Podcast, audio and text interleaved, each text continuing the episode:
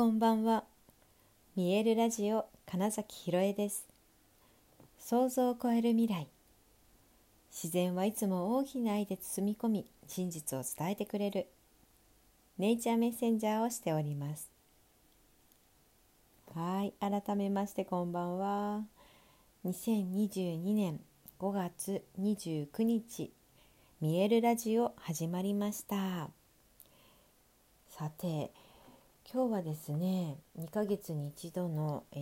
ー、ネイティブアメリカンの教えを学ぶ会というのに参加しました。夜は、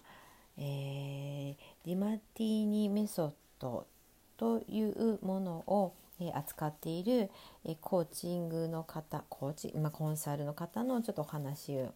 をグループコンサルをちょっと受けてみてまあ、あの昨日から結構本当ねいろんなものがつながってきてあそういうことねみたいな状態に今なってきているんですよね。これが面白くていやまずまネイティブアメリカンの教えで言うと今日は、えー、バッファロー西の方角のスピリットの、えー、学びだったんですね。で尊敬というものなんですよ。バッファローは尊敬の象徴ででもえー、パッとイメージする尊敬敬うなんか目上の人をとか、うん、地位の高い人を敬うみたいなことじゃなくってですねまず尊敬とは知ることっていうところから始まるんですよ。でえって うんどういうことってなるじゃないですか。で、えー、西の方角というのは太陽が沈んでいく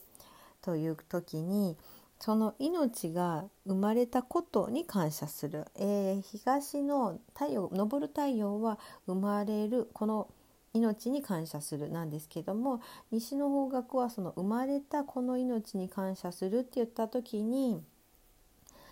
私の命までのそのご先祖様についての感謝っていうことなんですね。はい、7代まで遡るっていう7という数字がすごく、えーネイティブのその私が学んでいるアニシナベ族というものの大事なポイントででその7代前まで遡ると、うん、計算が合ってるか分かんない。254人でしたっけ？2人でしたっけ？はい。っていうご先祖様が存在するよ。つまりえ自分の両親その両親って言ってだから2たす4たす8たす16たす32たす、うんと、64たす128はみたいな感じですよね。はい、っていうご先祖様がいたから今の私がいるということはそれだけの、えー、愛というものが自分の周りにあって、えー、すごく守られているというものもそうですしそれだけの愛を持って生まれた自分の存在であり目の前の誰かも全く同じそういう存在なんだっていうこと、まあ、それがだから知ることによって尊敬が生まれるっていうことの流れなんですけど、ね、そうした時に本当に、えー、っと昨日ちょっと話したと思うんだけどその無条件の愛っていう部分。あ話したかな？うんと、会った人には話してるから 話した気になってるけどちょっとラジオで話したかわからないな、えーと、その無条件の愛っていうのって、うんと、英語で言うとっていうふその頭文字を取ると要はソウル魂なんですよと。つまり、えー、本本質的本来のあなたの存在というものは、まあ、無条件の愛によって感謝が生まれてそして、うん、みんなが素晴らしい存在であるっていうことね。っていうことが昨日聞いてたことが今日さらにつながってそうそうあのもう生きている今ここにあるということが本当に素晴らしいんだっていうことによって、えー、自分を尊敬できる存在だし相手を尊敬できるそしてバッファローが何がすごいかっていうとそのネイティブたちに自分の身を捧げて、えーと、に食べ物肉だったり皮だったりを、与えることができた。でもその時にえーとただ単に私たちを受け取るという、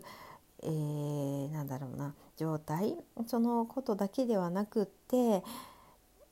与えたいと思われるような存在でいること、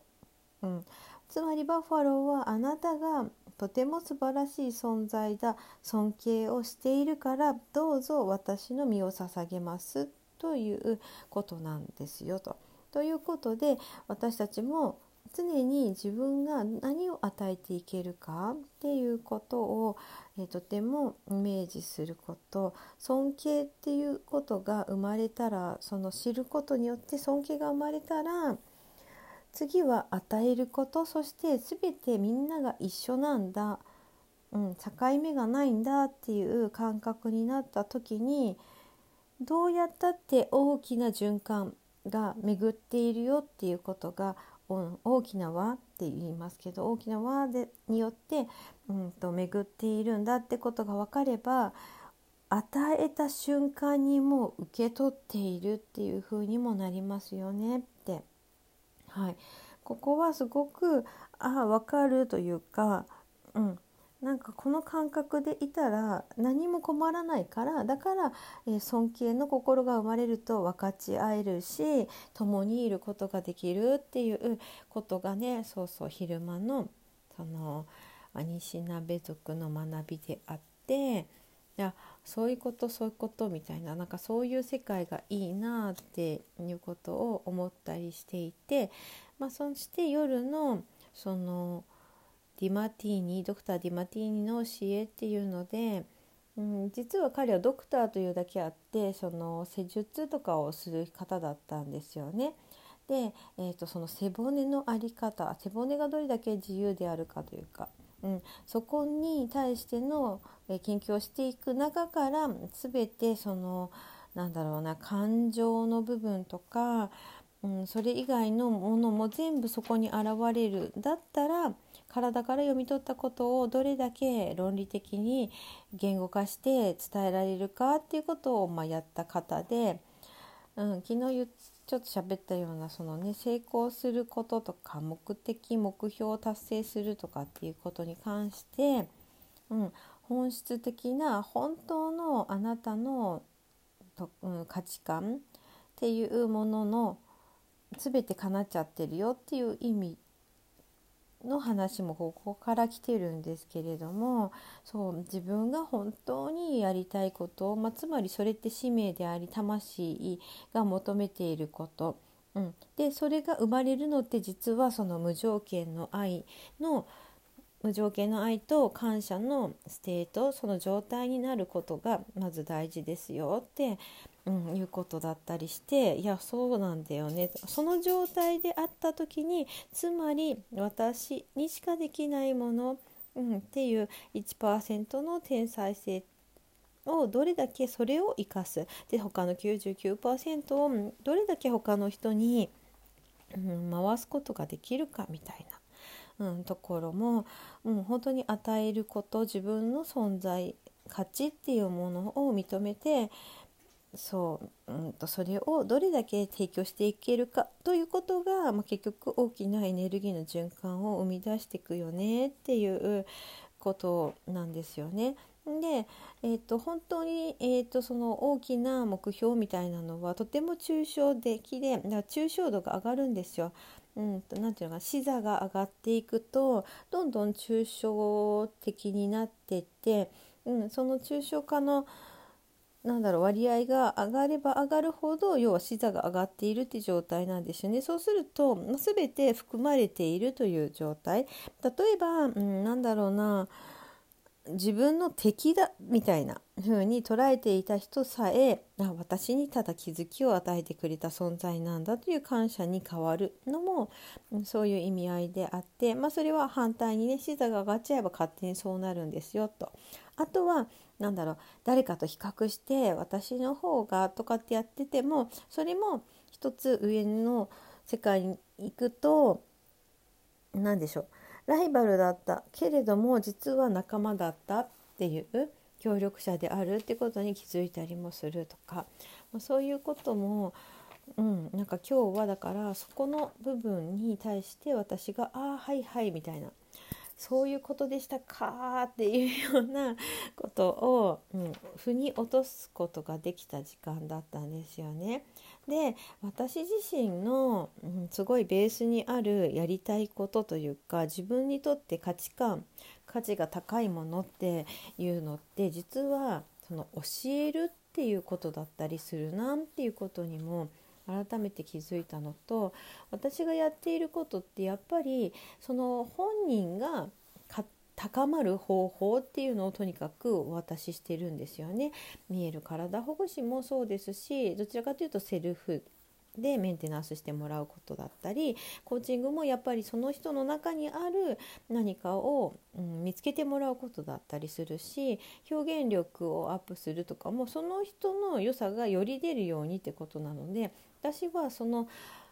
うん俳優に向けてだと本当コンディショニングって言い方するんですけど結局はその人のなんか魅力をアップするっていうこと。しかもそれを教えるっていうことが私にとってすごくやりたいことなんだって思った時にあやっぱりそのいずれその学校を作っていくことになるだろうなとかあとはねあの私がそれを伝えたい人たちっていうのはもうすでにある程度その成功みたいなのを掴んでいる人なんだなっていうことまでも見えてきてなんかねそれがすごいいや本当に今日はあなんかステージが1個上がったぞみたいな感覚でいてはいすごく楽しい一日だったなと感じています。はいあということで本日もご視聴くださりありがとうございました。2022年5月29日見えるラジオ金崎ひろえでした。おやすみなさい。